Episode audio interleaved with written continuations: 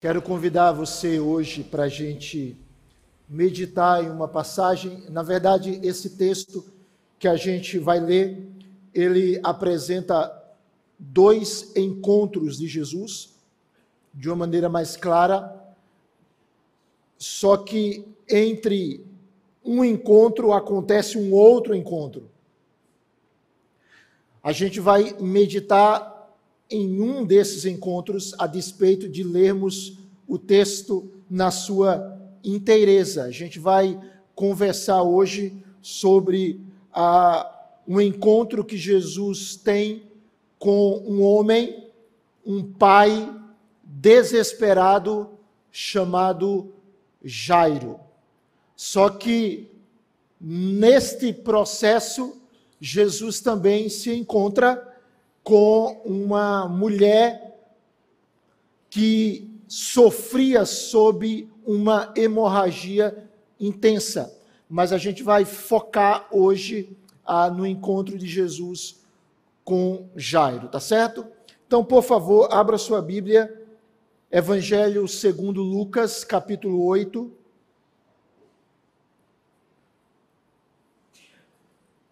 Do verso 40 ao 56.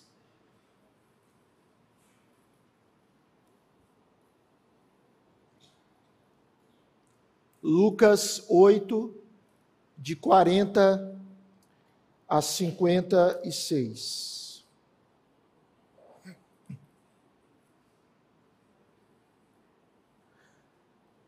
Ao regressar Jesus, a multidão o recebeu com alegria porque todos o estavam esperando.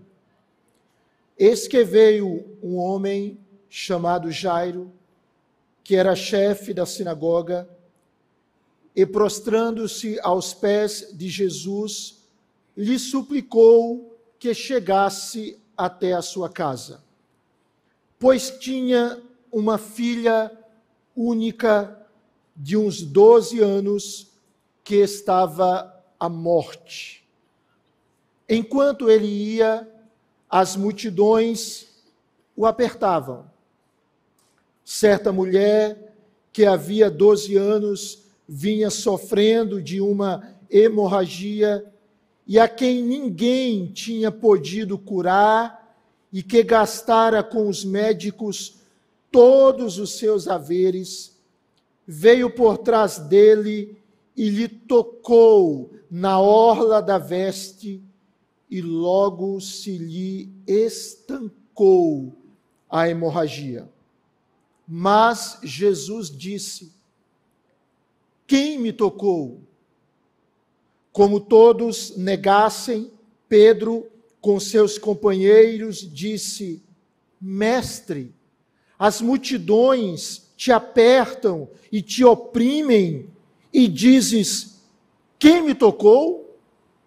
Contudo, Jesus insistiu: Alguém me tocou, porque senti que de mim saiu poder. Vendo a mulher que não podia ocultar-se, aproximou-se trêmula e, prostrando-se diante dele, declarou à vista de todo o povo a causa porque lhe havia tocado e como imediatamente fora curada. Então lhe disse: Filha, a tua fé te salvou, vai-te em paz. Falava ele ainda quando veio uma pessoa da casa do chefe da sinagoga dizendo: Tua filha já está morta não incomodes mais o mestre. Mas Jesus, ouvindo isto, lhe disse: Não temas, crê somente, e ela será salva. Tendo chegado a casa, a ninguém permitiu que entrasse com ele, senão Pedro, João, Tiago e bem assim o pai e a mãe da menina.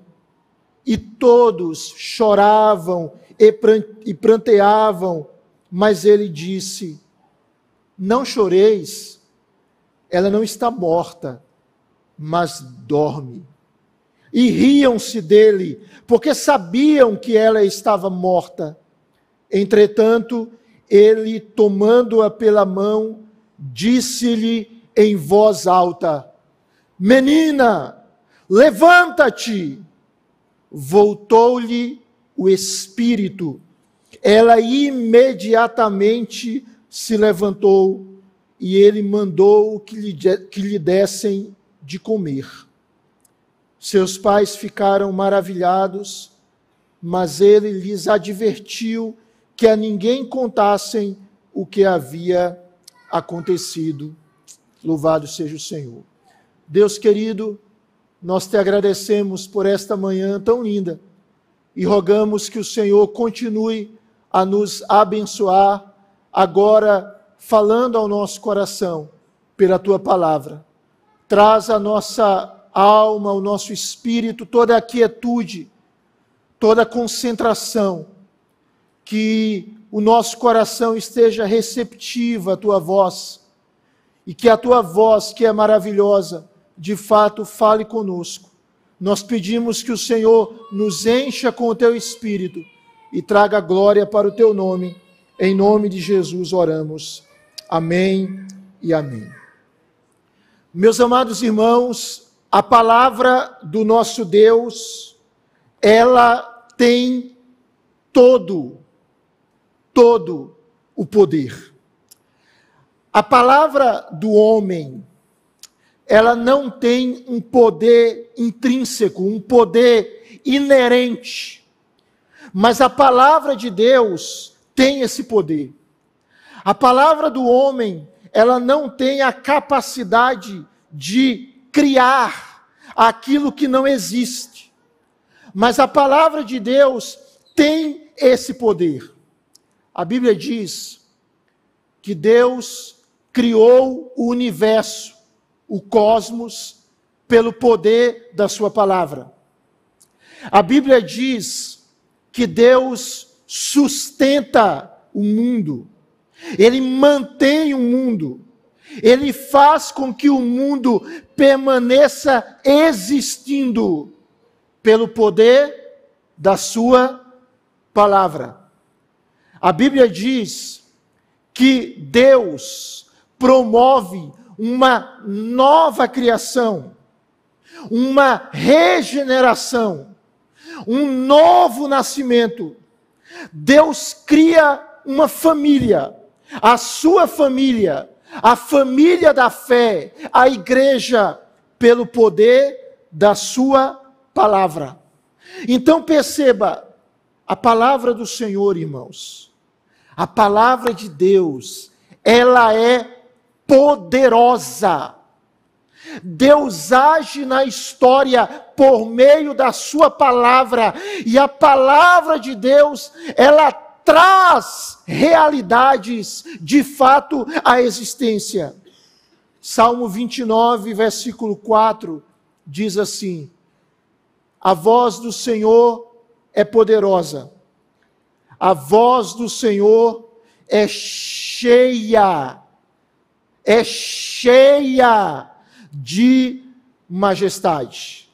Quando você vai para Hebreus, capítulo 4, versículo 12, o texto afirma: Porque a palavra de Deus é viva e eficaz, e mais cortante do que qualquer espada de dois gumes, e penetra até ao ponto de dividir alma e espírito, juntas e medulas, e é apta para discernir os pensamentos e propósitos do coração.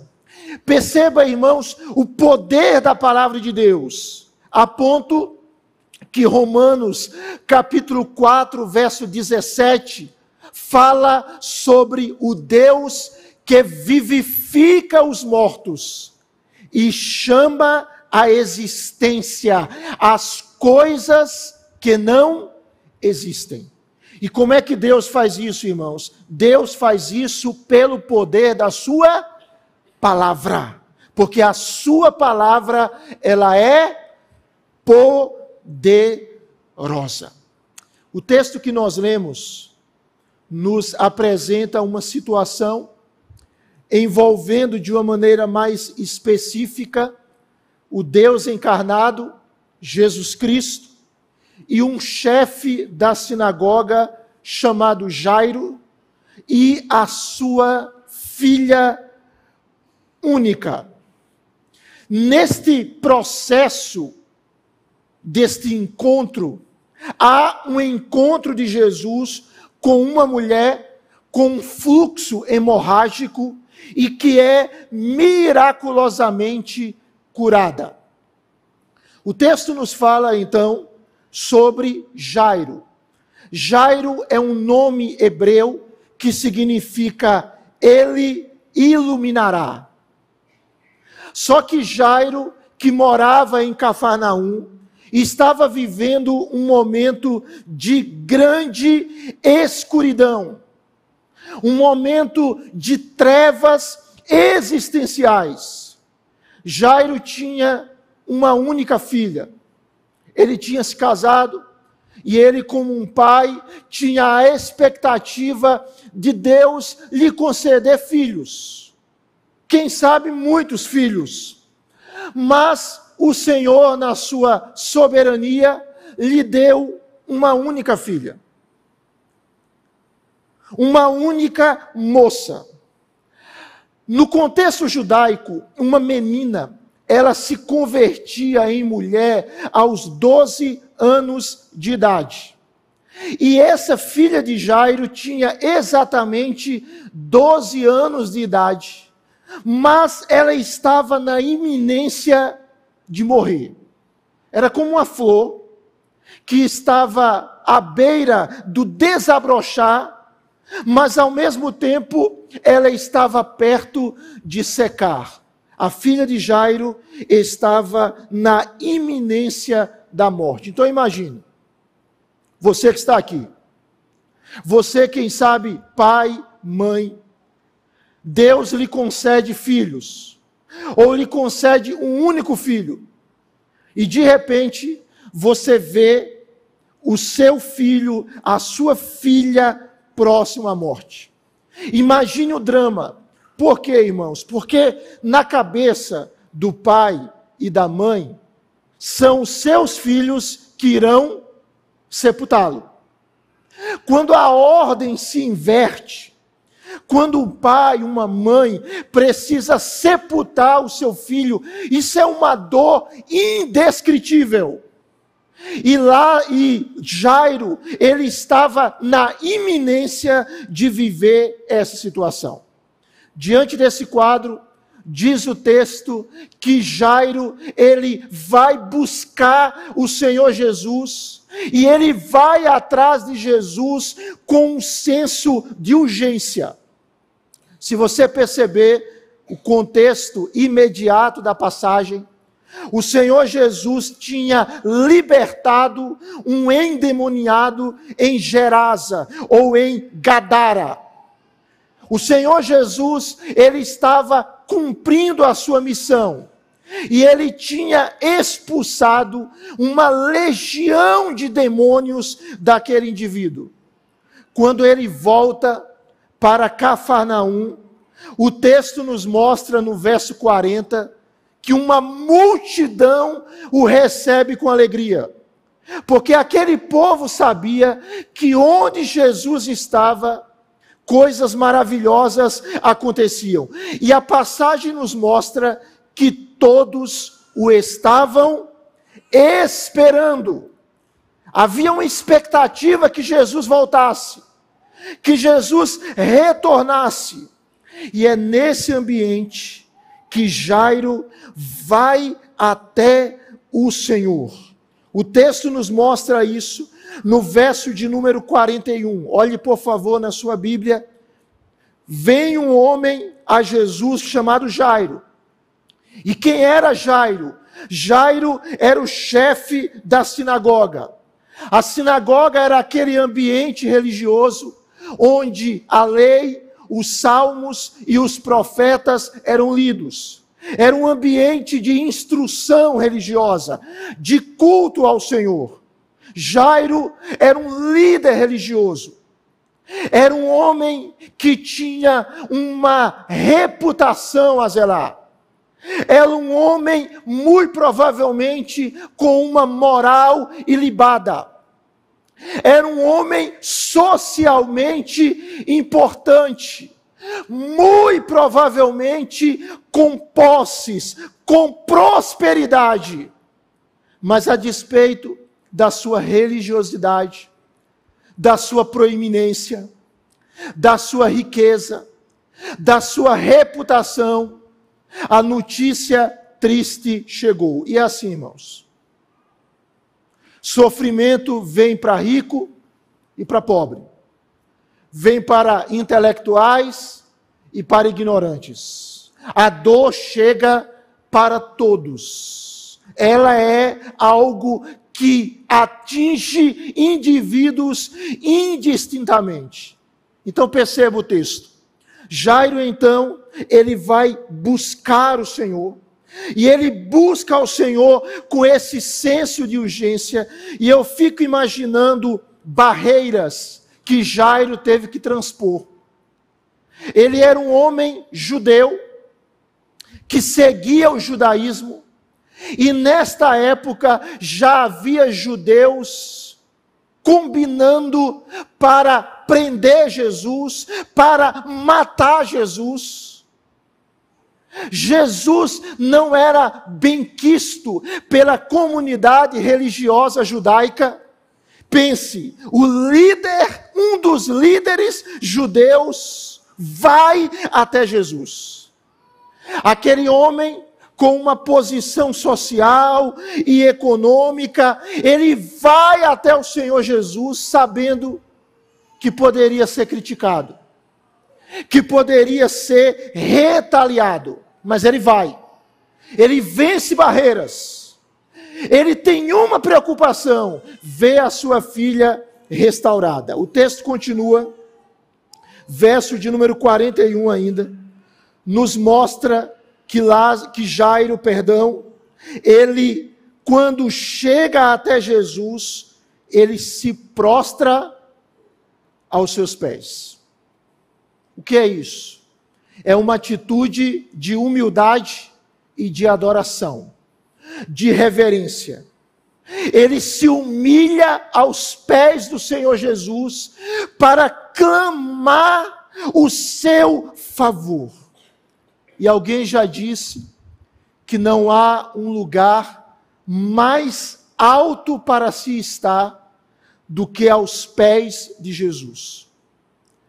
Alguém já afirmou, amados irmãos, que cair aos pés de Jesus é estar de pé não há lugar melhor para se estar do que aos pés de Jesus. E aquele homem importante socialmente se prostra diante de um carpinteiro de Nazaré, de um homem simples, mas que ao mesmo tempo é Deus, e ele lhe suplica. E o texto paralelo de Marcos capítulo 5, versículo 23, diz que ele suplicou ao Senhor insistentemente. E diante disso, o Senhor Jesus, ele traz algumas palavras. Sobre essas palavras que eu quero meditar um pouco com os amados hoje. O tema da nossa reflexão é o seguinte: palavras que transformam histórias. Palavras que transformam histórias. Quais são essas palavras? Aqui nós temos um homem, um pai, que está vendo a sua história, ou pelo menos uma parte importantíssima dela, desmoronar mas as palavras de Jesus mudaram a sua história e a história da sua família. E assim é conosco, irmãos. A palavra de Jesus é poderosa para mudar a minha e a sua vida, para mudar a minha e a sua história. As palavras de Jesus são suficientes para nos reconstruir, para nos restaurar, para transformar vidas quebradas, vidas destruídas. As palavras do Senhor Jesus são poderosas para nos mudar. Quando, quando elas entram em nós, quando elas trazem impacto sobre a nossa vida, tudo, irmãos, absolutamente tudo, irmãos, se faz novo. O texto nos mostra aqui um Salvador que se importa com a dor das pessoas. Como nós dissemos, ele libertou um endemoniado. E agora ele está exprimido mais uma vez no meio de uma multidão. Verso 42 diz que as multidões o apertavam. Porque quando Jairo pediu para Jesus ir até a sua casa, o Senhor foi. Só que o texto nos mostra que nesta caminhada há aparentemente uma interrupção. Uma mulher que tinha um fluxo de sangue por quantos anos, irmãos? Doze anos. Curioso, né? O tempo do fluxo de sangue daquela mulher era o tempo de vida da filha de Jairo. E aquela mulher desesperada, ela vivia à margem da sociedade, ela não podia participar das celebrações religiosas. Se ela fosse casada, ela tinha muitos problemas no casamento. Se ela fosse solteira, ela não tinha expectativa de casar. Ela vivia simplesmente marginalizada. Ela toca no Senhor. E quando ela toca no Senhor Jesus, entendendo que dele sairia poder, exatamente isso aconteceu. Ela foi imediatamente curada. E Jesus então começa uma conversa ali.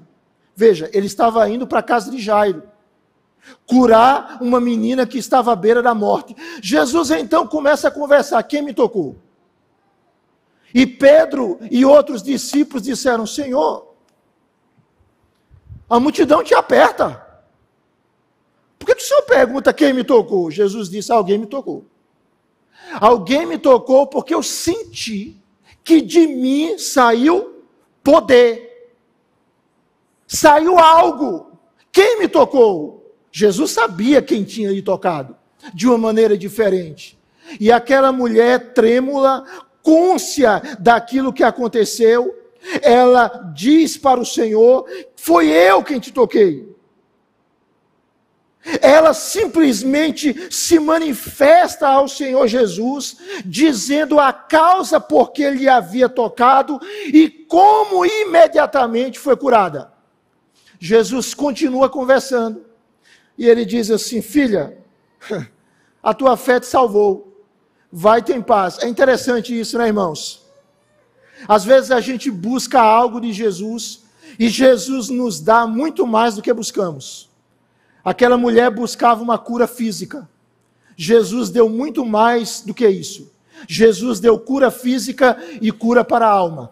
Jesus ofereceu para ela salvação, libertação, vida eterna, vida plena. Ela queria cura para o corpo. Jesus a restaurou, Jesus a salvou. E Jesus disse para ela: Filha, vá em paz.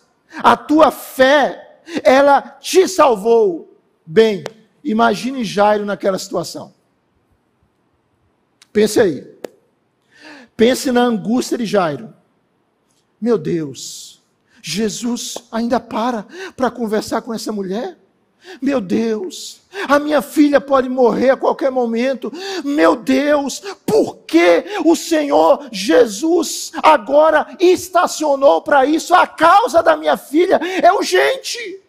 Essa mulher já está com um fluxo há 12 anos. Ele poderia curá-la em outro momento. Talvez Jairo pensasse assim. Mas a agenda de Deus, irmãos, é diferente da nossa agenda. Deus tem o seu tempo, Deus tem a sua forma de agir. E a maneira como Deus age, irmãos, é sempre perfeita, é sempre pura, é sempre reta, é sempre justa. Jesus aqui, ele cura aquela mulher, ele fala com aquela mulher rejeitada, e é nesse contexto que algo acontece. Por favor, vá para o verso 49. Jesus ainda estava falando e chega um mensageiro da casa de Jairo. Um mensageiro da desgraça. E ela simplesmente diz: Jairo, tua filha já está morta. Não incomodes mais o mestre. Acabou, Jairo. A esperança se findou. Deixa o mestre seguir a jornada dele. Você tem uma coisa para fazer agora, Jairo. Vai para casa e sepulta a tua única filha, em que você depositou tantos sonhos, tanta expectativa. Pare de falar com Jesus. Agora você vai preparar o enterro. Você imagina o que é isso, irmãos? Você pode conceber a dor desse homem. É nesse contexto que eu quero destacar três frases de Jesus que mudaram a história daquele homem, que mudaram a história da sua família, da sua filha, e que são capazes de mudar a nossa história. Em primeiro lugar, Jesus traz para aquele homem palavras de fé, palavras de confiança. Note aí o texto, versículo de número 50. Depois que o mensageiro avisa para Jairo que a sua filha já está morta, o Senhor Jesus, ouvindo isto, lhe disse: Você pode ler juntamente comigo, por favor, meu amado? Não temas, crê somente, e ela será salva. Não temas, creia somente, e ela será salva. Nós temos aqui, irmãos, palavras do Senhor, e são palavras de fé. De fé o autor e consumador da fé, Jesus Cristo, traz para Jairo palavras de fé. Ele tinha recebido uma trágica notícia. Agora é tarde, Jairo. Não adianta mais incomodar o mestre. Aqueles companheiros dele, aquele mensageiro, provavelmente seguiam aquela frase tão comum hoje: enquanto a vida, há esperança. Ou seja, só há esperança enquanto há vida. Quando não tem mais vida biológica, perdeu-se a esperança. Há esperança para os vivos, mas para os mortos, não há esperança. Era essa filosofia que eles seguiam. Mas Jesus vai de encontro a essa filosofia. Jesus confronta essa ideia que só há esperança em meio à vida e diz para Jairo: não tenha medo, Jairo. Não tenha medo faça uma coisa, uma coisa. Creia. Creia. Confie em mim, Jairo. Jesus está dizendo para aquele homem o seguinte: seja paciente. Eu tenho o meu tempo, eu tenho o meu modo, confie em mim, não precisa de pressa. Não há necessidade de pressa. Confie em mim e ela será salva. C.S. Lewis ele diz uma coisa interessante. Ele afirma que o grande inimigo da fé não é a razão, mas as nossas emoções. Às vezes, irmãos, mesmo a gente acreditando na palavra, mesmo contemplando as promessas de Deus se cumprirem, diante de adversidades, as nossas emoções são tomadas e a gente começa a duvidar. Será que Deus está cuidando? Será que Deus se lembra de mim? Será que Deus está trabalhando em meu favor? Por que eu estou vivendo isso? Por que essa perda? Por que essa angústia? Por que esse fracasso? Por que essa tragédia? Por que essa destruição de sonho? Por quê? Por que Deus isso está acontecendo comigo? Você já viveu essa experiência? Quanto mais ora, mais assombração aparece. Né? Quanto mais ora, parece que a coisa anda de ladeira abaixo. Mas a mesma palavra que Jesus disse para Jairo, ele diz para mim e para você hoje. Não tenha medo. Eu estou no controle de tudo. Não tenha medo. Não tenha medo. Faça uma coisa. Creia. Confie. Meu irmão, minha irmã, a situação está boa. Confie. Continue dependendo de Deus, crendo nele, dele vem toda a dádiva. A situação está ruim, confie. Ele não vai te desamparar, ele não vai te deixar, ele é fiel. Jesus diz para Jairo: creia somente, e a sua filha será salva. Ela será salva. Lembram do que Jesus disse para Marta, que tinha perdido o seu irmão Lázaro. João capítulo 11, versículo 40. Se creres, verás a glória de Deus. Você crê, meu irmão? Você crê mesmo?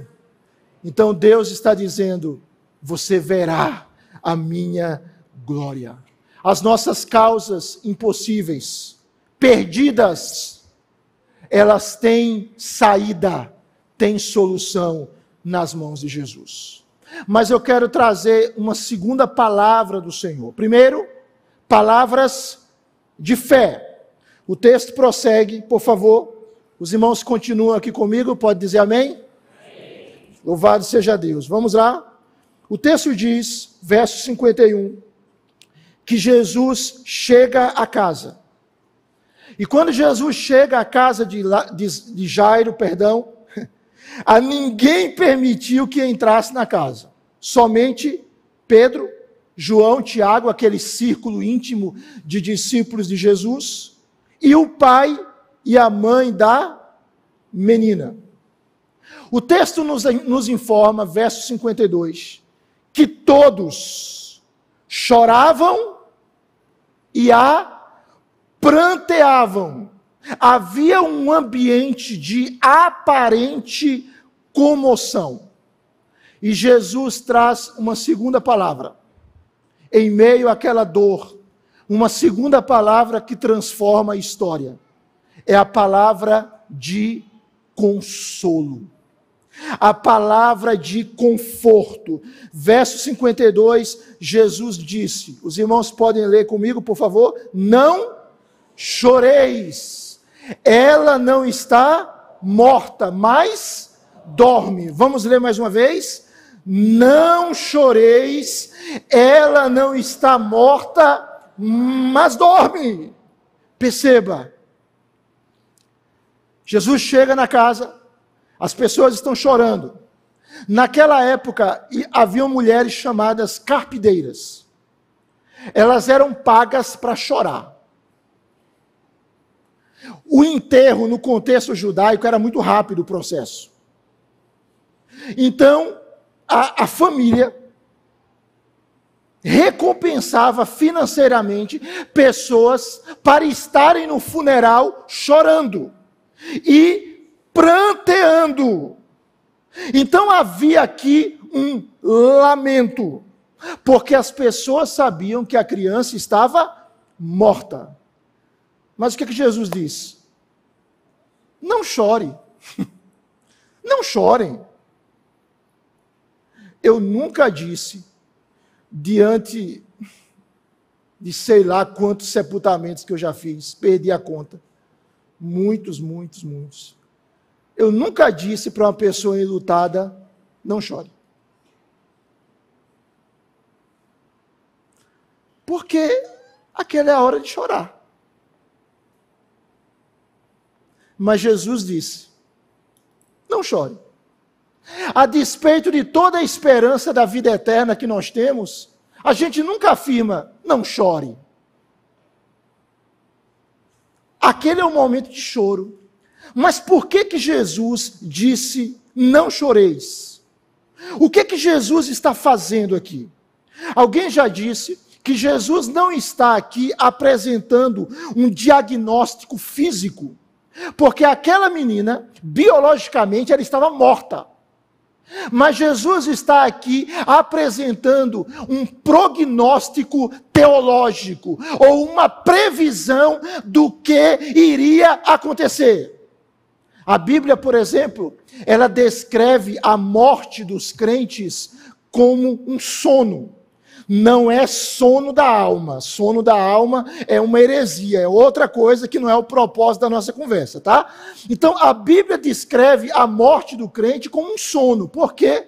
Porque assim como uma pessoa que dorme vai despertar, o crente que morre vai ressuscitar. Então Jesus aqui está apresentando uma previsão certa.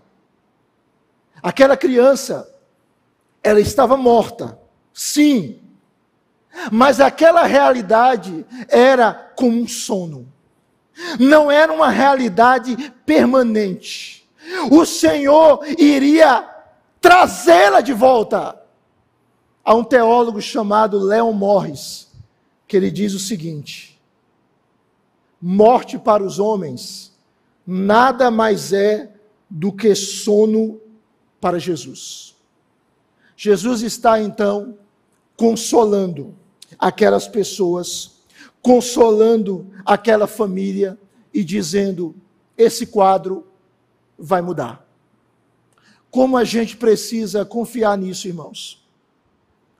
Como a gente precisa crer que o nosso choro não vai durar para sempre. O texto que nós lemos no início da nossa reunião que fala sobre a nova Jerusalém. A passagem afirma que Deus vai enxugar dos nossos olhos o que? Toda lágrima. É curioso. A vida é curiosa, né? A gente entra na vida chorando, não é? Criança nasce e ela chora quando nasce. No decorrer da vida, nós vivemos N situações também de choro, de sofrimento, de dor. E quando nós morrermos, havendo pessoas que nos amem, nós vamos, através da nossa morte, promover choro para elas. A vida é assim cheia de choro, repleta de sofrimento. O seu filho ele chora, e aí você enxuga as lágrimas do filho.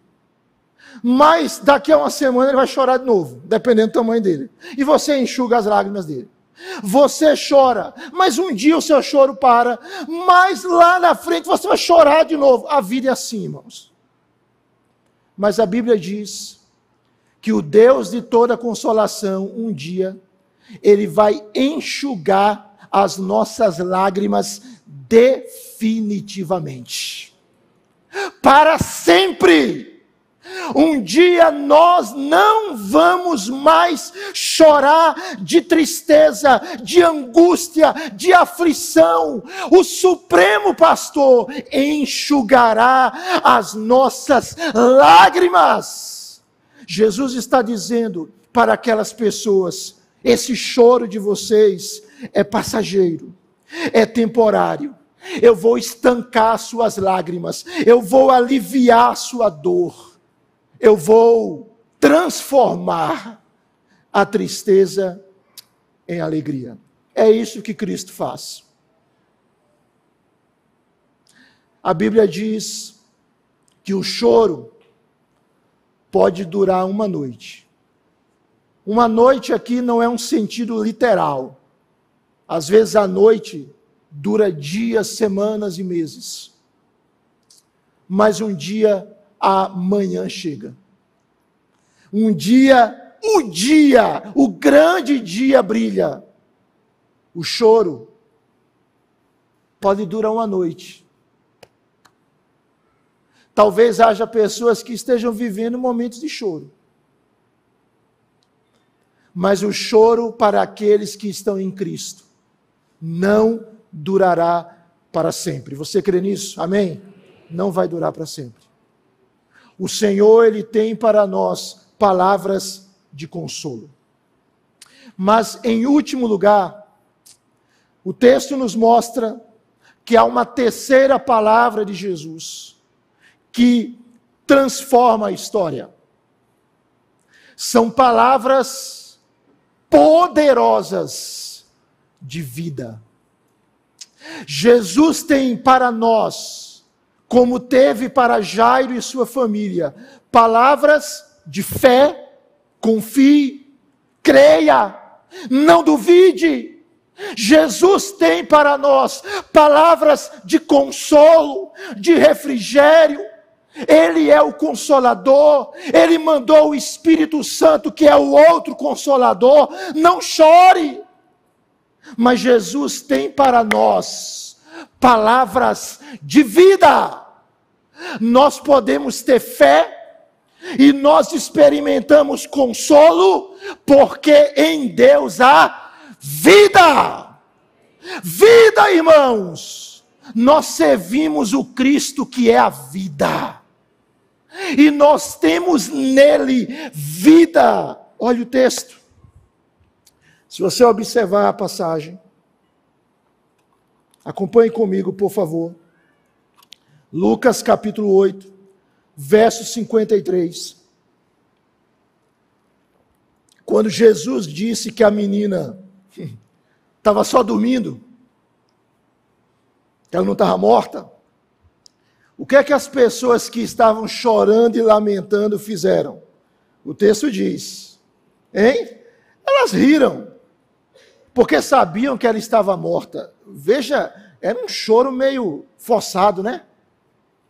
Como é que eu estou chorando no funeral? E de repente eu ouço algo e começo a rir. Era um choro assim, não muito, não muito verdadeiro. Era aquele choro pago, né? Era aquele choro que o indivíduo chorava porque esperava uma recompensa financeira, essa mudança rápida, abrupta do luto para o riso. Mas, diante daquele coral da morte, que expressava: Ah, Jesus, tu não sabe de nada. Ah, Jesus, tu não tem consciência da situação. Tu estás delirando diante desse quadro verso 54. Olhe, por favor, aí na sua Bíblia. Diz o texto que, entretanto, ele, tomando-a pela mão, tomando aquela menina morta de 12 anos, na flor da idade, pela mão, Jesus diz em voz alta. E o que é que ele diz? Os irmãos podem ler comigo? Menina, levanta-te! É uma palavra poderosa. Menina, se levante. diante do coral da morte, que dizia: não tem jeito, há uma voz, uma voz poderosa, uma voz da ressurreição. E aquela voz diz: menina, levanta-te. É, Timothy Keller, comentando esse texto, ele diz que, literalmente, a palavra grega ou aramaica para menina significa de fato menina. Mas isso não capta o sentido do que Jesus estava dizendo. Esse termo aqui, na língua original, era usado em um diminutivo. Talita era um diminutivo, era uma forma carinhosa de se referir à menina. Porque no texto paralelo de Marcos, capítulo 5, diz lá que Jesus falou talita cumi. Então, talita era um termo é, diminutivo, carinhoso, para se referir à menina. Keller diz o seguinte: é como uma mãe que chama a sua filha de uma maneira afetuosa e diz assim para ela: Amorzinho, é isso.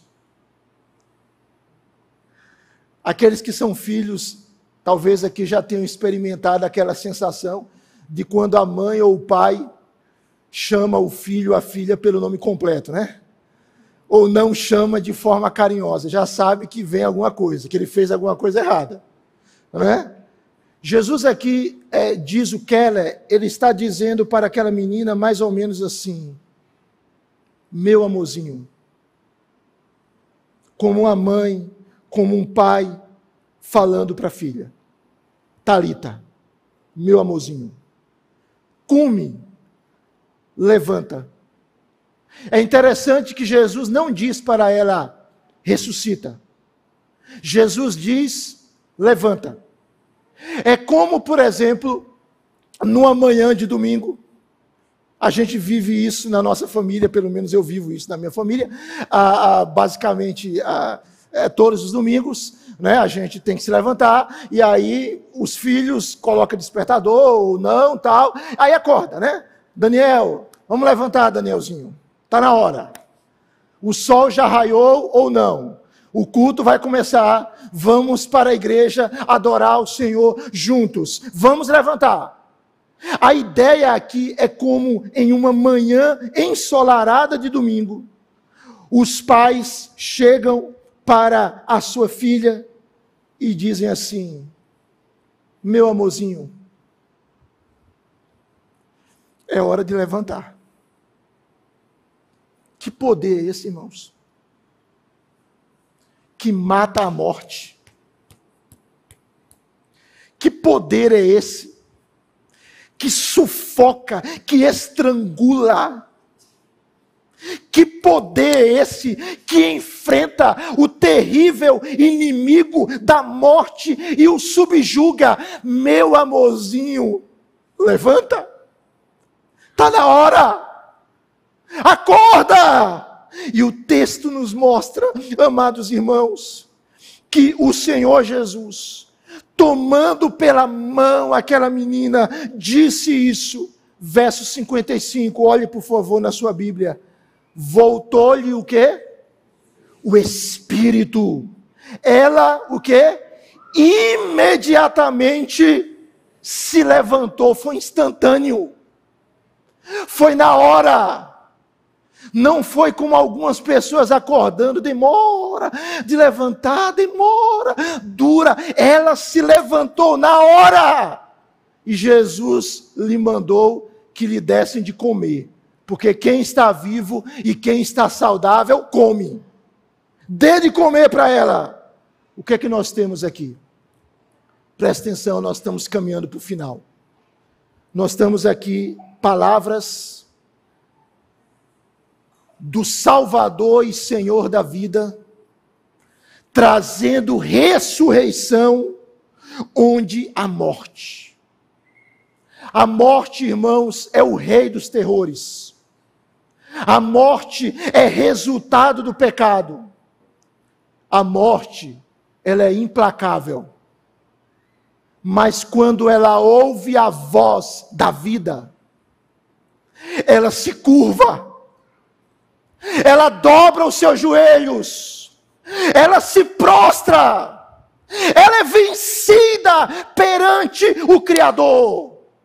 Simon Kistemacher, comentando esse texto, ele diz que Jesus confrontou a morte na sua totalidade. A sua voz de autoridade direcionou o seu poder. E o anjo da morte imediatamente libertou a garotinha. Nós cremos em um Cristo que é a vida. Irmãos, nós vivemos nessa terra e se Jesus não voltar antes, um dia nós iremos morrer. Mas louvado seja Deus, porque antes desse dia, o Senhor Jesus nos deu, preste atenção, uma vida. E esta vida é eterna, irmãos. E esta vida é inabalável, irmãos.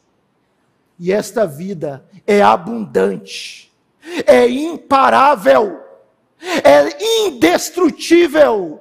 Jesus nos deu uma vida, uma vida mais do que biológica. Ele nos deu a sua própria vida. Veja bem, a morte não podia parar Jesus Cristo.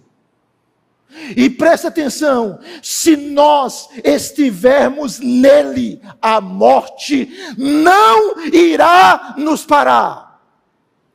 Para aqueles que estão em Cristo, a vida. Mesmo que eles morram, quem crê em mim, ainda que morra, viverá. Quem crê em mim, ainda que morra, viverá. Eu convido você nesta manhã a encher o seu coração de gozo, de alegria, de paz, de fé, de esperança nesse Cristo vivo. Nesse Cristo que transforma o nosso choro, a nossa tristeza em alegria. Note bem, não há causa perdida. Não há causa perdida. Não há causa perdida para Jesus. Quando Ele quer, Ele dá vista aos cegos, Ele cura os paralíticos, Ele purifica leprosos, Ele ressuscita os mortos. Nós cremos, irmãos. Nós cremos, irmãos, no Jesus que é a esperança dos desesperados. Você pode dizer amém? Nós cremos nesse Jesus. Nesse Jesus que tem palavras poderosas que transformam a história. O texto diz no verso 56 e termina a passagem que seus pais ficaram maravilhados mas ele lhes advertiu que a ninguém contassem o que havia acontecido. Muitas vezes nós vivemos dias escuros. Mas saiba que em meio a esses dias escuros, Jesus o levará pela mão. Jesus o conduzirá. Eu encerro dizendo: saiba que, mesmo em meio à escuridão, Jesus Cristo, um dia o Pai soltou a mão dele. Um dia Jesus Cristo estava na cruz e ele disse: Deus meu, ele não chamou Deus de Pai, ele sempre chamava Deus de Pai, e ele disse: Deus meu, Deus meu, por que me desamparaste? E sabe por que o pai soltou a mão do seu filho naquele dia? Para garantir que ele jamais vai soltar a sua mão. Ele vai estar com você até o fim. Ele vai tomar você. Ele vai lhe guiar em meio às noites escuras. Ele vai dizer para você: não tenha medo, creia em mim, não chore. Esse choro, por maior que seja, ele vai passar. Deus nos ama com todo o nosso ser. E haverá a hora em que ele vai dizer: se levante. Chegou a hora da ressurreição. Chegou a hora de você desfrutar completamente do que eu tenho para você. Jesus morreu. Jesus ressuscitou. A sua palavra é poderosa. E se nós estamos nele, nossa história não termina em morte nem em tristeza. Nele nós temos eternamente abundante alegria e vida. E vida. Quero convidar você a ficar de pé para a gente orar, por favor.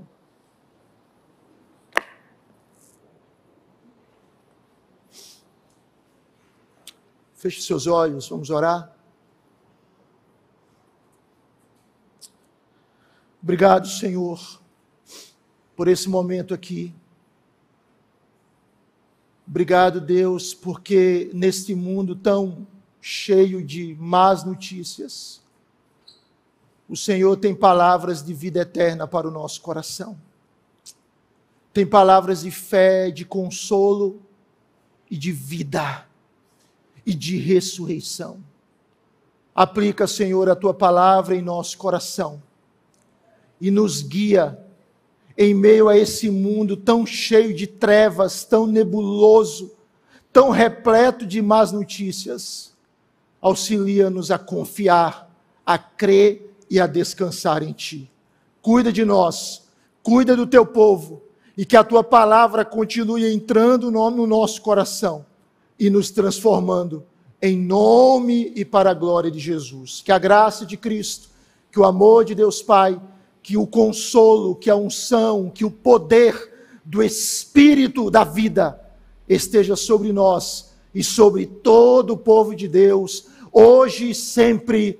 Amém. Louvado seja o Senhor. Vamos cantar, irmãos.